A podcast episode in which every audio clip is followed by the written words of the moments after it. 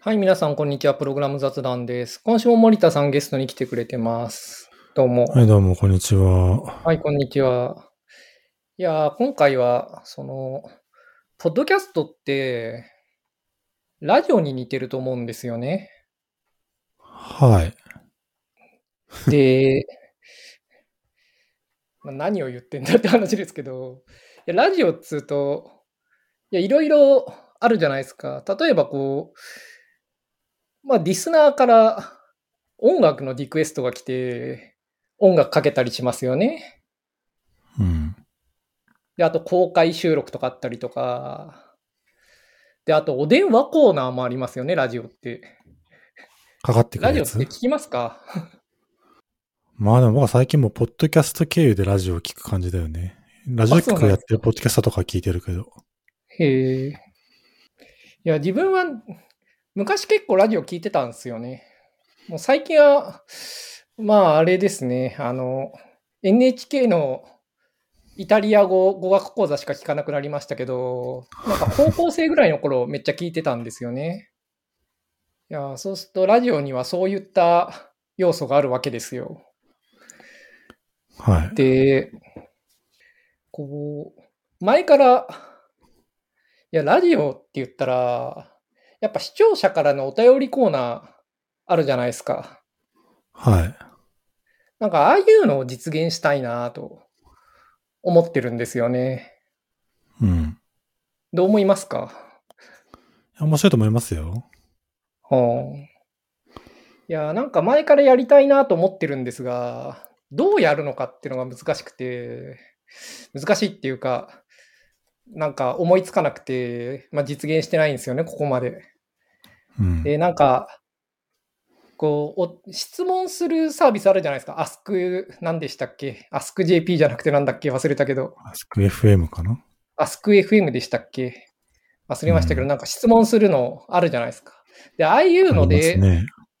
なんか質問的なものをこう受け付けるなり、まあ、あとはサブレみたいなのを作るみたいなの前ちょっと話したじゃないですか。まあああいう風な場所を作るとかいうのを、まあ、やるのが正しいんだろうけれど、なんかめんどくさいし、人が来なかったら嫌じゃないですか。まあ、それはそれで面白いと思うけど。まあ、それはそれで面白いですけどね。なんか、ただまあ、めんどくさい割に来なかったら、がっかりじゃないですか。まあ、がっかりだったって会をやればいいって話もあるんですけどね。うん。なんかそういうのって、人々はどうやってるかとか知ってます？いやー、アスク FM とか使ってんじゃないの？へえ。そういうそリスニの手のやつングチャットまあ、はお便りとかはあったっけ？別にないか。感想は、ブログとかの感想に、うんブログで答えてたけど、あれ良くなかったね。ポッドキャストでやった方が良かったなと思ってる。あ、そうなんですか。そうなんですよね。フォローアップってあるじゃないですか。で、Twitter とかで言及されると、まあ Twitter で返すんだけど、なんか、それはどうなんだと。今も言ったように、うんお便りコーナーとして返す方がいいよなとかちょっと思うんですよね。うん、そう思いますよ。ただ一方で、ブログとかってお便りじゃないんですよ。はい。お便りじゃまあ当たないです、ね。り前だけど。だで、ポッドキャスト聞いてる人ってのは、そのリンク先を読んだりして聞きたくはないわけじゃないですか。そまあ、ハンうですね。ズフリーで聞くだけで分かるようにしたいんで、うん。まあ、どう、どう、ねえ、いや、やっぱりうんお便り募集がいいと思いますよ。お便り募集アですか？メリカ人、アメリカ人とかだとさ、あいつらその、はいメールをここで全く何の抵抗もないから、多分バンバンメールが来てると思いますけどね。あ、そうなんですかなんか。その、うん。あの、し質問に答えてるポッドキャストは多い。あ、そうなんですか？すごくじゃあうんメールでお便りを募集してるんですかね、そういうのは。そう。なるほど。いやー、メールか。そこはね、まあなんかやっぱその文文文化性の違いがあって、うん、なんか言ってやるってことに対する敷居の高さはやっぱりね、うん。アメリカ人は低いね。なるほどね。まあ、うんそれはこのお便りコーナーに関しては、いい文化ですね。いい文化つか、いい傾向ですね。そうそう。で、逆にまあ日本はちょっとメールは、まあだるいよなと。気持ちはわかる。うん、まあね。うん。まあなんか多分。なんかその手のお返事、質問募集サービスな何かしら試してみるのは面白いと思いますよ。うん、そうね。いや、それはね、そう、ずっと思ってるんですよ。なんか、お便りコーナーサービスみたいなのを使ってみて、やってみたらいいんじゃないかとは思ってるんだけど。うん、しかもさ、その返事がさ、大体のってウェブでやるもんじゃん？うん。ポッドキャストで来るってちょっといいよね。そうそうそう。ま、それはね。ラジオっぽさがあるから。そうね。ラジオの、あの、はがきを送る楽しさと近いものがあるよね。うん。読んでもらえたみたいな。まあ、このポッドキャストは基本的にあやさんが一人でやってるからさ、うん。ちょっとその、なんかネタを振ってくれる人がいた方がいいっすよ。なるほどね。僕そういうあの、やる気のないゲストだから、なんかあんまり、そういう通りコントリビュートしてないけど。まあそうね。まあ確かにその、うん。お便り的なのはあってもいいなと思うんですよね。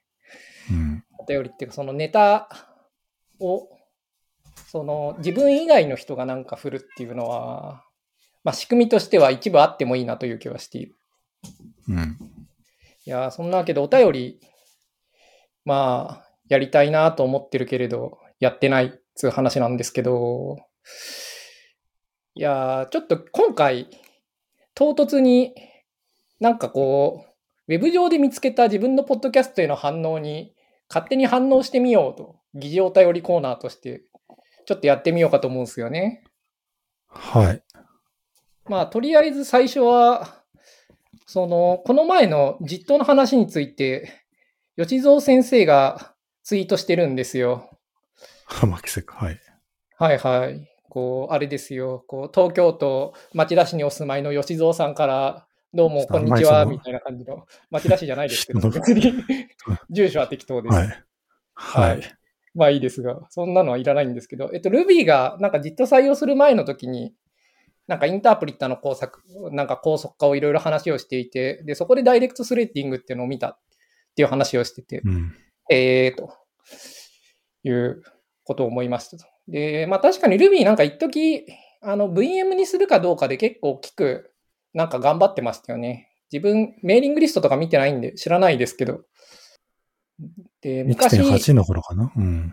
1.8だっけ？忘れたけど、1.4ぐらいの頃にイバル読んだことあるんですよね、自分。1.4ぐらいの頃は、別に遅そうなイバルだった。あなんかよく覚えてないけど、確か普通にスイッチしてたんじゃないかな。まあちょっとうろ覚えだけど。で、なんか、コール CC みたいなのがあって、なんか、うん、すごいめんどくさいコードになってて、この機能いるのか？とか思った記憶はある。ルビーは機能が多いからね。まあ、ルビーって、はい、なんすか？ん？機能が多いからね。その言語的な。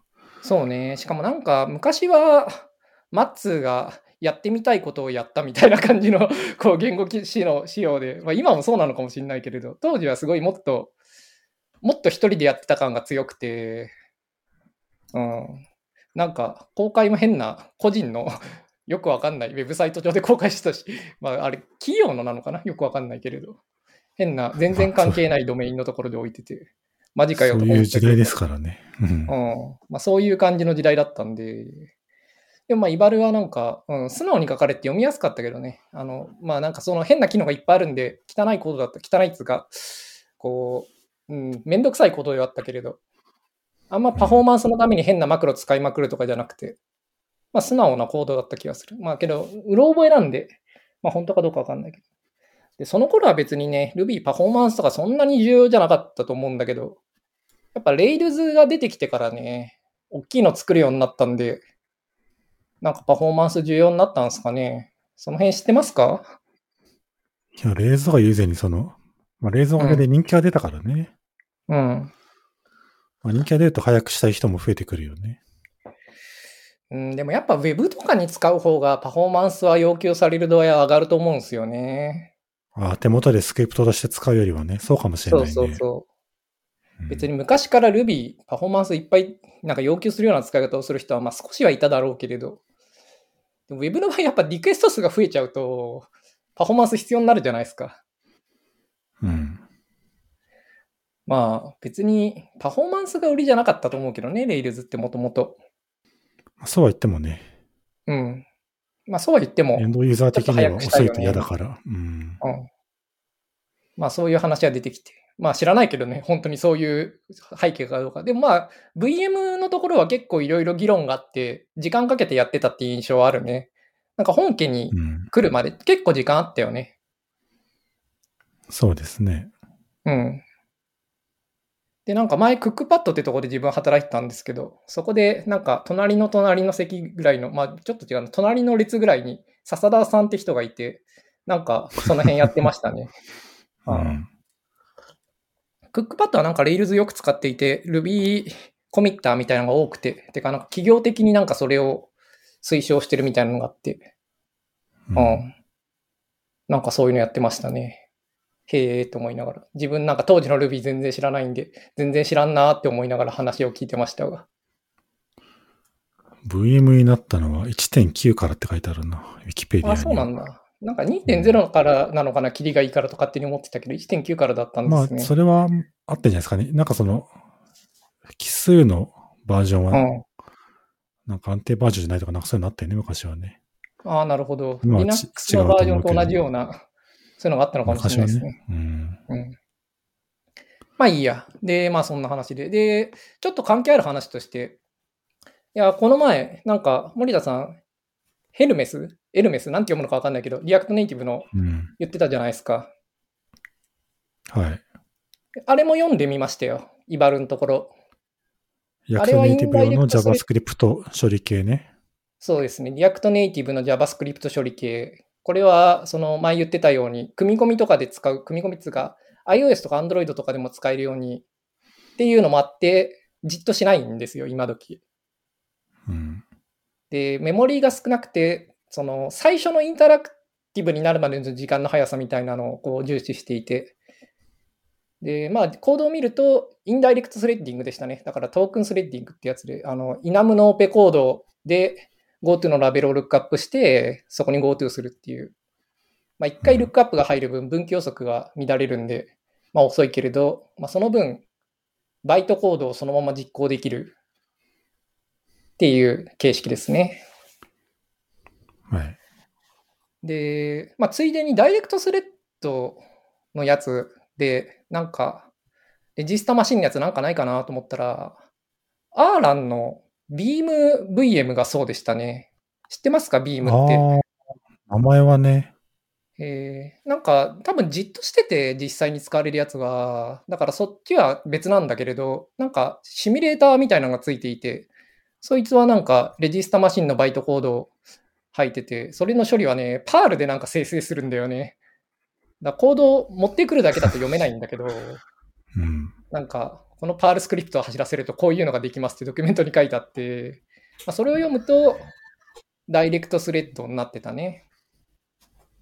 だあの GoTo のラベルをそのまま直接オペコードにするような。で、そうするとレジスタマシンの場合、 argument 1とか2とか3とかあるんだけれど、そのレジスタの。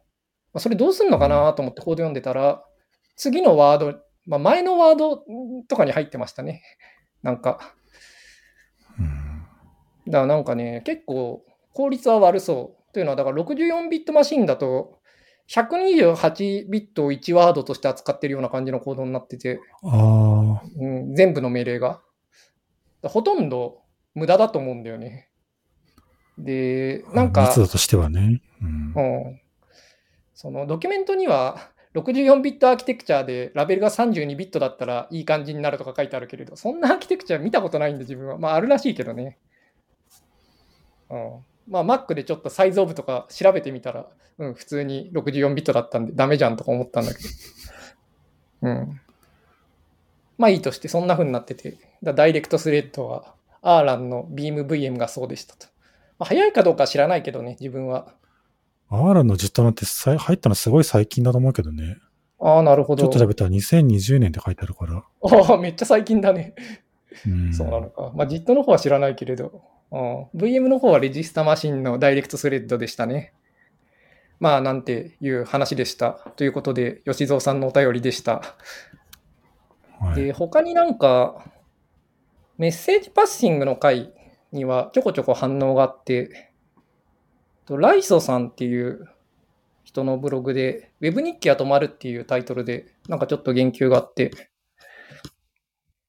えっと、はいまあなんかメッセージパッシングの回、何話したのかそんなに自分も覚えてないんですけど、いつも話した内容そんな覚えてないんですけれど、うん。まあなんかあの、熱心に書いてた人がブログ書かなくなっちゃうっていうのは、なんかこう、自分が言ってたような、ポッドキャストで言ってたような内容の他にも、なんかこう、ブログを書いていた体験が、社内やクローズドな環境で起こる別の行動によって満たされてるっていうような場合があるみたいな話をしていて、要するに、社内バズじゃなくて何でしたっけ ?Google に昔ありましたよね。ウェーブじゃなくて何だっけ？プラスバズでいいのか ?Google バズだっけ？うんまあ、そういうなんか社内の SNS 的なので結構満足してしまうとか、まああるよね。 Slack とか。うん、あったかもしんないね。まあ覚えてないな。今はないね。うん自分はそんなじゃなかったからね。うん。自分には当てはまらないけれど。まあそういう傾向があるのはまあわかる気がする。で、その後、なんか、ただ生活が環境が変わって各習慣がなくなる人は次の周期で戻ってくるという実感があるのであまり問題視してないって書いてあって、これは結構自分と認識が違いますね。なんか一度書かなくなった後に戻ってくるっていうのは自分はあんまり見かけないんで、ないって思ってるんですけど、まあライソさんはあるって言ってますね。どうすか、その辺は。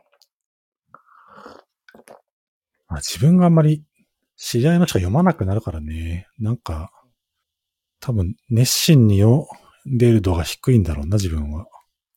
うん。なんか読んでるっていうのは置いといて、例えばツイッターとかに発言の場を移すと見なくなるよね。じゃあその人はツイッター上で何か言ってんのかもしれないけれど、まあそういうのは見えなくなるんで、まあそういうので分からなくなるっていうのはちょっと自分も感じるところだな。まあ、ツイッターでよく読まれてる人とブログでよくも読まれてる人は一緒じゃないからね。うん。そうね。いや、で、このメッセージパッチングの話は、あの、長江さん？あの、キャニーさん？これなんて読むんですかね？キャニーさんね。キャニーさんでいいんですかね？あの前、うん。あのブログで D っていうタイトルで、なんかリプライを自分のブログに書くっていうようなことで、森田さんに紹介してくれた人が、ちょっとブログで変なんか反応してくれてて、まあ、この人は自分は、あの、クイッパーって会社で働いてた時に、リアルでよく会ってて、うん、なんかこう、本名の方をよく知っているんで、ハンドル名の読み方とか知らないんですよね。まあいいんですけれど。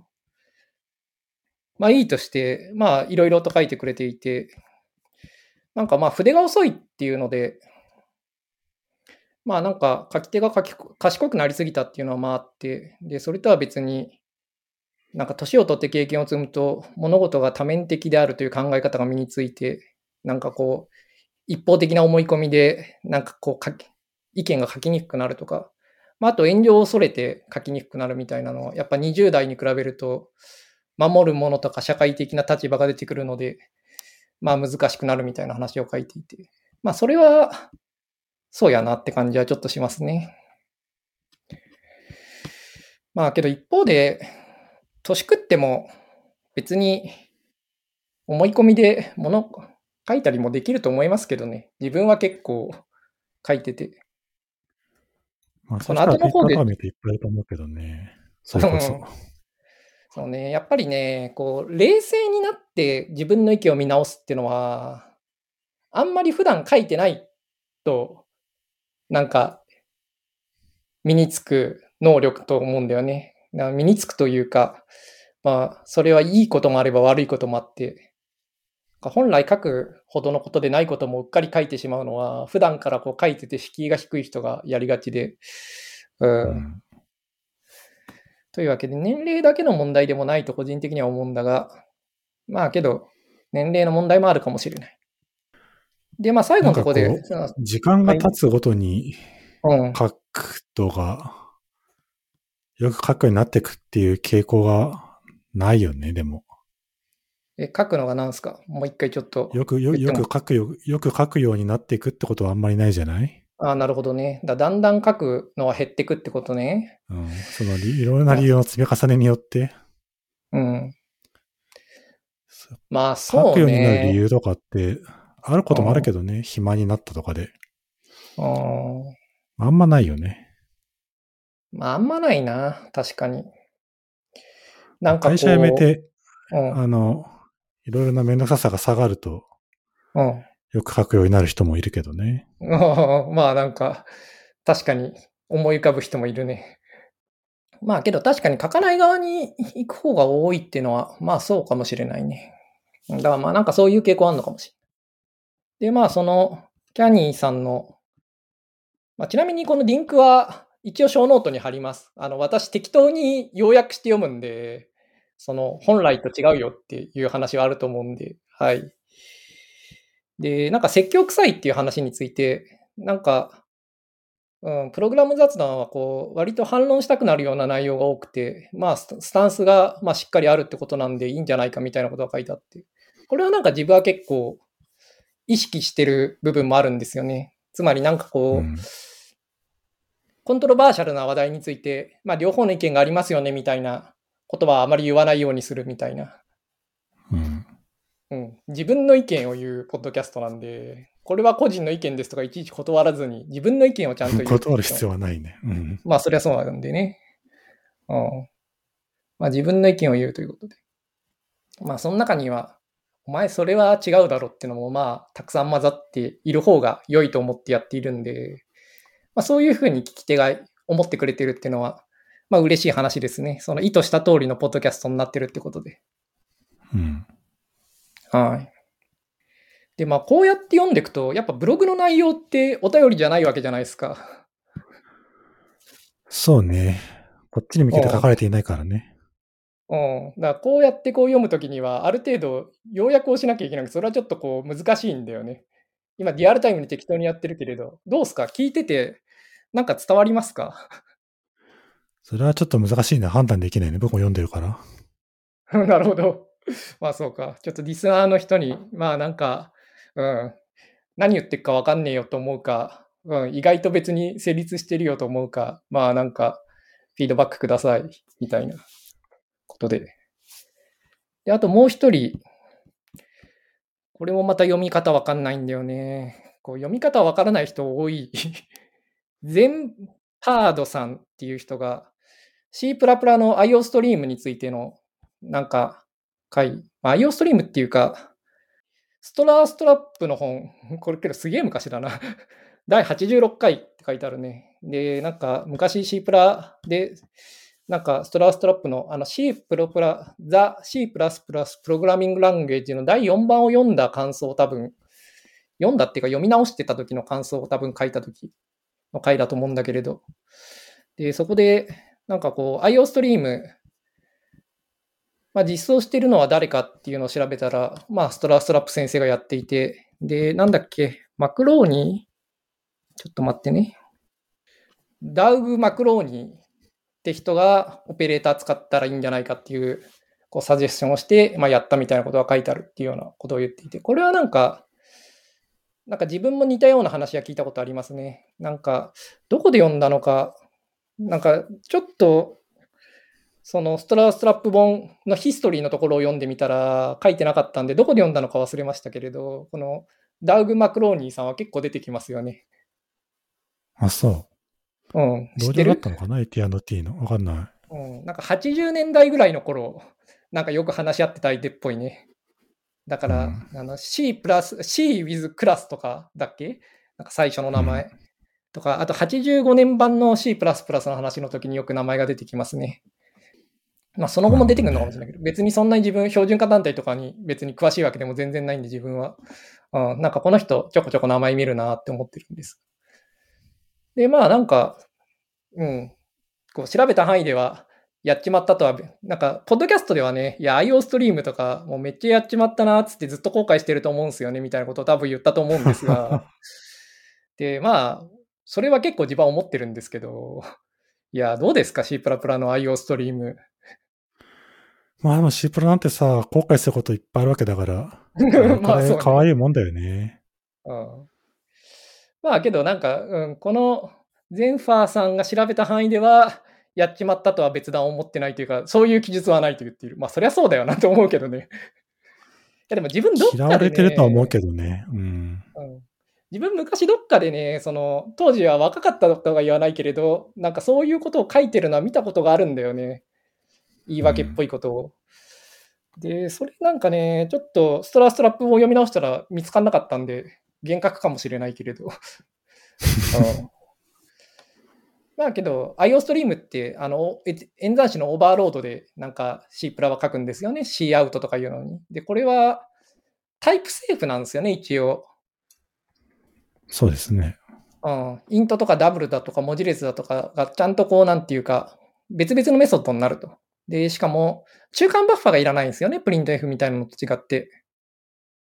そうですね。うん。ストリームだからね。そうそうそう。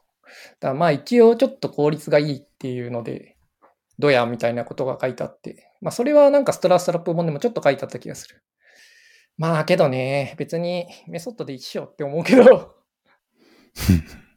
まあ C プラあれなんだよね。演算子の優先順位とかの都合で結構変な演算子をこうオーバーロードするのが都合いいことは結構あるんだよね。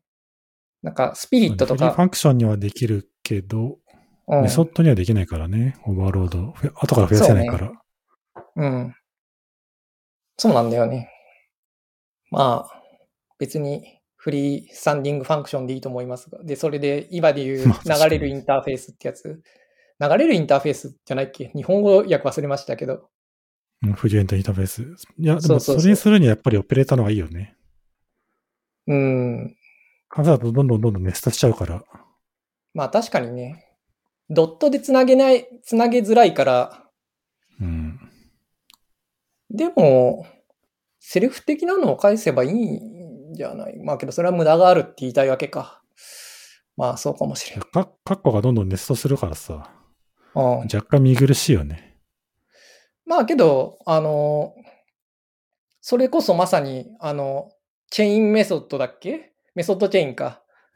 で書けるような書き方にすればいいわけじゃないですか。要するに。メソッドは増やせないじゃん、後から。 extension method とかないからさ、C++。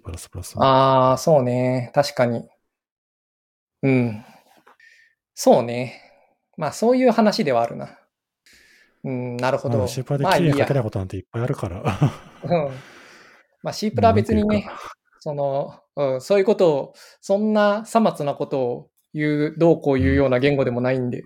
そんな完成度高くないからね。うん、まあ完成度高くないっていうか、まあ歴史があるというか、うん。パイオニアなんでね。そう。うん。いや、でも自分は結構最近ね、C プラね、悪くないと思ってますよ。昔より。うん。なんか14、まあまあですよ。多分プロジェクトを始めてこう、うん。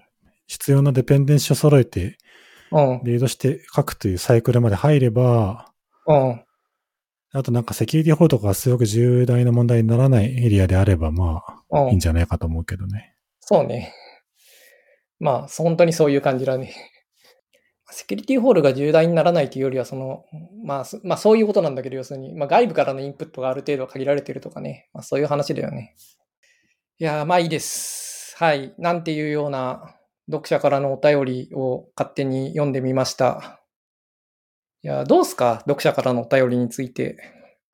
いや、このポッドキャストはそういうのに答えの向いてると思いますよ。なんていうか、意見を言うものだからさ。うん、まあそうね、雑談だしね。そう。論文だとやっぱね、こう、まず、こう、昔の論文に言及されたときに、それについて答えたりしても、その回聞いてないとかがあったりするとめんどくさいしね。聞いてる側が。うん、まあ難しさはあるよね。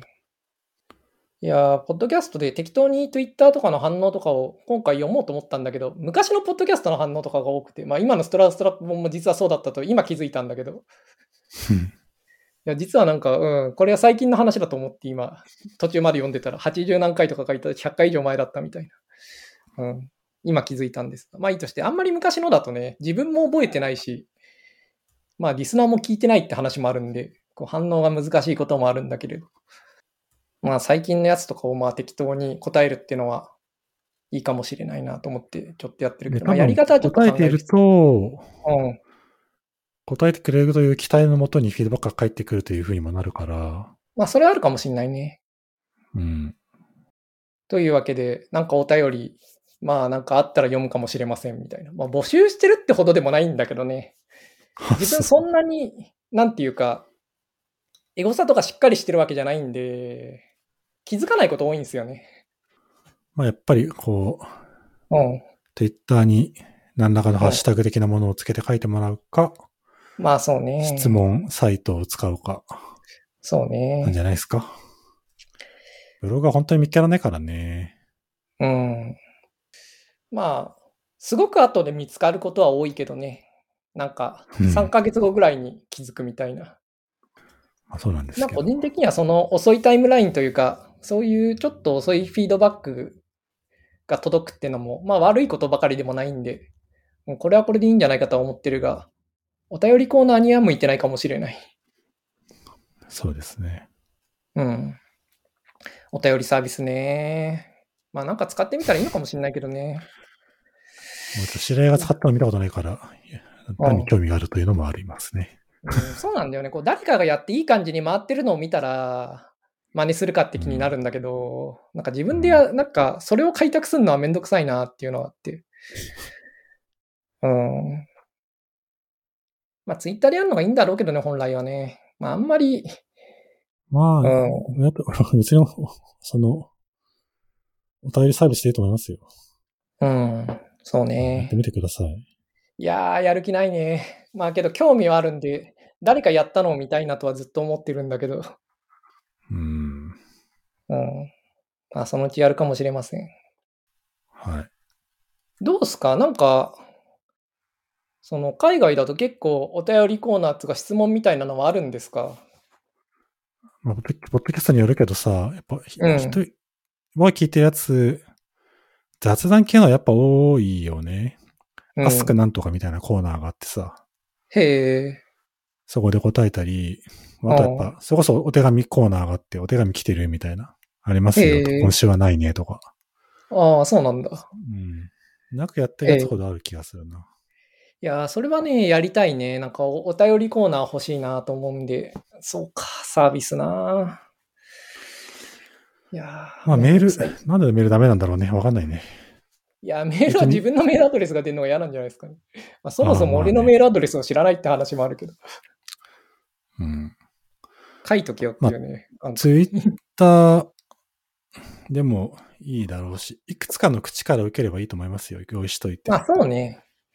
まあ結局、そのある程度読み上げやすい体裁で書いてくれれば、どこでも自分の目にさえ止まればそれでいいんだけどね。うん、そうそう。お便りコーナーね。いやー、やっぱね、募集してこなかったらさ、辛いじゃん。桜してあげますよ。え？桜してあげますよ。桜してくれますか？はい。なるほど。ありがとうございます。そしたらなんかまあやってみますか。頼んどいてさ、吉吉蔵さんとかに頼んでればいいんじゃない、吉蔵さんとかに頼んでおきますか。いやーうんいやこのうん感想ブログを見見ていて思ったこととしてはさ、うん。びっくりしたって言うと失礼だけどさ、意外と聞いてる人いるね。いやー、どうだろうね。聞かれてんなたまたま、うん、いや、その回はたまたま、うん、聞かれていたというか、なんかの検索で引っかかったとかかもしんないけど。なんかそういう感じじゃないじゃない？うーん、うん、わどうないんかんなけど。だろうね。でもこの、なんか Web 日記は止まるってやつは、むしろ、うん。このエントリーは結構バズってたっぽくて、うん、なんか全然関係ないところから流れてきて、自分のポッドキャストでびっくりしたって感じでしたね。自分が見たときは。この人ですね。だって、うん。まあ、たまにこの人は反応というか、はいうん、いや、これたまたま引っかかんないからさ、多うん分聞いてんだと思うよ、普段から。あ、そうね。いや、こうんこのライソさんはたまになんか言及してくれてますね。あの、ツイッターとかで。うん。まあ、ありがとうございますと。いや、意外とね、聞いてる人いるんですよ。まあポッドキャストってそういうのありますよね。なんか、うん。オンラインでの反応があんまり、ブログとかと比べるとなさめだからさ、うん。聞いてねえだろうと思うと、僕はね、さうん一番びっくりしたのは、まあ、やっぱ、ミスリングチャットをもう一回やりますよって言ったら、もうん。う一回やるらしいよっていううん。フィードバックがすごい、フィードバックというか反応がいっぱい目について、あれ？聞いてんなみたいな。ましたよ。まあ確かに。まあまあ。いや、ポッドキャストの面白いのは、なんか、友達は意外と聞いてないんだよね。で知らない人が意外と聞いてんだよね。あこの聞く人が違うんで。っていうのは友達はやっぱこう、ウェブ上のテキストで友達になった人が多いんで、音声メディアにあんま親和性の高くない人が多いんだよね。そうかもね。うん。うん。で、実は友達じゃないようなニュージェネレーションというか、ポッドキャストハンズフリーで便利でいいじゃんみたいな風に思ってるような層は普通に聞いてたりして、うん。そこは面白いよね。なんかこう、知り合いじゃない人がよく聞いてるっていう。まあ、ポッドキャストね、うんコンスタントに、こんなにコンスタントにやった人なかなかいないからね。190回ぐらいでしょ、もう。すごまあそうね。うん。まあもうすぐ200回ぐらいなんじゃないですかね。まあなんかうん何回か知らないけれど。いや、結構続いてます続はね。ね、うん、うん大したもんですよ。いや、しかもなんか、昔のポッドキャスト、こうやってたまにリンクされて聞くと、なんかちょっと面白いね。おなんか意外と面白いなって。まあけど、なんつうか、ぶっつけ本番で喋ってるんでね、こう、同じこと何度も言うなとは思うけどね、聞いてて。うん。うん。まあいいんです、そういうポッドキャストなんで。まあ、その、それでいいという人は聞いてるわけだからいいんじゃないですか。まあそうね。まあコンテンツのクオリティと手間はトレードオフなのでうん。仕方ないね。そうね。まあやっぱ続けるには、まあけどやっぱ YouTuber とかはそういう傾向あるんだよね。その質を、質っていうか手間をかけずに、その更新を増やすっていうのは、自分が見てる将棋実況とかでは結構意識してるのがあって、やっぱそっちの方が見てて面白いんでね。手間がかかってるけどたまにしかアップされないよりも。うん。うん。まあそこら辺はだから、まあある程度バイデザインではありますが。まあ YouTuber は大変そうだけど、ポッドキャストはね、まああんまり、まあ、準備はあるけど、撮った後の加工とかは少ないから、うん。まあ、YouTuber よりはやりやすいよね。まあそうだろうね。YouTuber も多分慣れちゃえ、慣れるとかもう一度作ってしまえば、その体制を結構量産できるのかもしれないけれど。まあコンテンツの種類とトの方が楽、だよ。ううんん、期待値によりますよね。うん。そうね。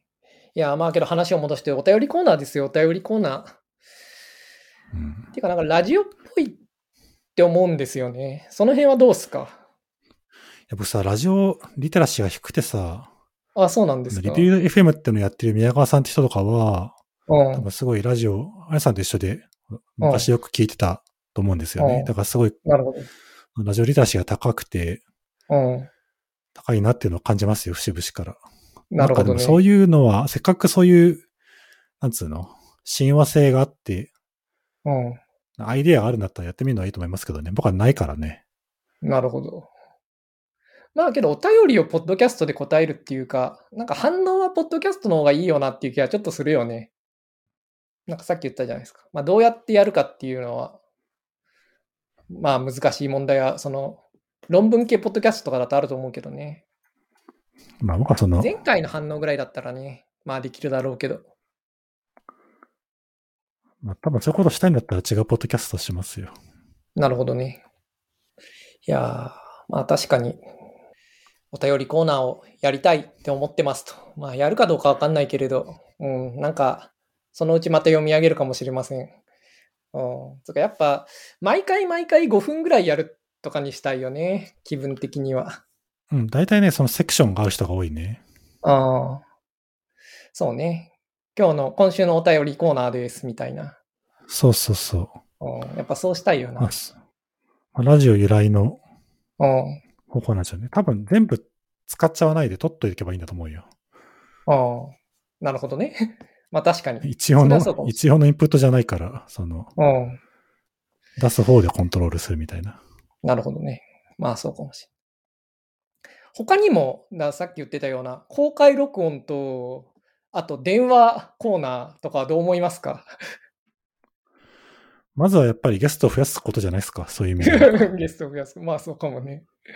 うん、いや、でも電話コーナーとか全然こう、知らない人にかけるところが面白いと、知らないっていうか、一般の素人が参加するところが面白いと思うんだけどね。電話コーナーってどういうもんなの？なんか視聴者からハガキが来て、多分その人に電話してるんだと思うんだよね。ああ、はいはいはい、なるほどね。電話番号教えてもらってかけるのか。そうそうそう。で、なんかね、いないこともあるんだよ。そうだよね。いや、それどうすんだろうと思ったけど、まあ多分本当にいないんだ。そうそういうのがちょっと面白いんだよね。あれ？いないな、うんみたいな。うんそれもライブでやる必要があるよね。やっぱそうね。ライブ撮れんのかな？そうだね。ライブじゃないとできないね。ラジオはライブなんだよな。あそうとも限らない。いや、そうか。そうとも限らないか。別に全キャスターで突然ゲストをこう招けばいいんじゃないの？突然 URL を送りつけて。うん。うん。可能ではあるけど。なんかそれなんか Twitter とかのうん。 Spaces 違うなんだっけ？なんかあるよね。そういうやつでいいんじゃないの？えーお便りコーナーやってる人はいないですか？あんまり。森田さんが聞いてるポッドキャストでは。うん、ないね。ゲストが来るのはたまにあるけどね。へえ。ゲストがその話題を振ってくれるっていうのもあるよ。うん。なるほどね。まあ確かにこうゲストとはけどお電話コーナーはちょっと違うんだよなと気分的には思うけど。そうでしょうね。いやーまあ別に公開録音とかは別にね、聞いてる側は割と違いはないからね。まあちょっと違うけれど。喋ってるのが見れるっていうのでファンが嬉しいってだけなんで、まあ、ポッドキャスト的には何の意味もないかもしれないけれど。いや、僕が聞いてるうん料理雑談のスピードミルクっていうポッドキャストがあって、うん。これは、これはすごいよね。なんエピソード540だから多分10年ぐらいやってると思うんだけど、おうこれお便りコーナーもあるし、うん。そもそもそのテーマが、まあ、なんだかの食べ物とかなんですよね。うん。あの、トレーダーズジョ、トレーダージョーズっていうスーパーの好きなものなんですかとか、あとは。食べるラー油についてとか、なんかそういう、うん。大体ね、そのテーマは半分ぐらいは自分で考えてて、半分ぐらいはね、読読者からのサジェッションですね。読者じゃなへえい視聴者からのサジェッションですね。なるほど。うん、そういうのはなんかいいかもしれないね。そう、うんなんかお台箱じゃないけれど、なんか聞いてみたい話みたいなのは、なんか読者からあるといいかもしれないね。うん。いやー、そうね、AskFM か。AskFM なんですか？使うとしたら。ごめん、知らない。知らないですか？調査してから 答えます。うん。そうね、なんか何使うのか誰か教えてくださいみたいな。それいいね。そっからですね、まずはね。うん、そっから。あーまあけどね、そう言ってもやんないかもしれないからね、自分はね。ちょっとコメントしてくださいよ。そのめんどくさがりすぎですよ。いやまあそうなんだけどね。いや、やってみたらいいじゃんってずっと思ってるけれど、ここまでやってないんでね。まあけど、はい。やる気はあります、みたいな。前向きに検討させてもらいます、みたいな。政治家みたいなこと言ってますが。はあ、ということで、まあ今週はこんなもんで、お便りコーナーをやりたいっていう話でした。はい。それではまた来週。頑張ってくださいはい。